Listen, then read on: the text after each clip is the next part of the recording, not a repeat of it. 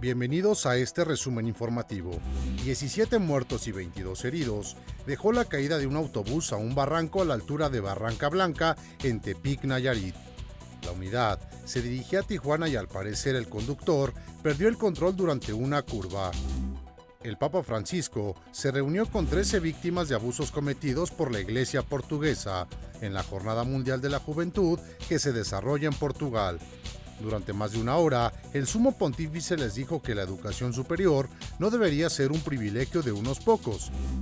El expresidente de Estados Unidos, Donald Trump, comparecerá ante un tribunal en Washington, D.C.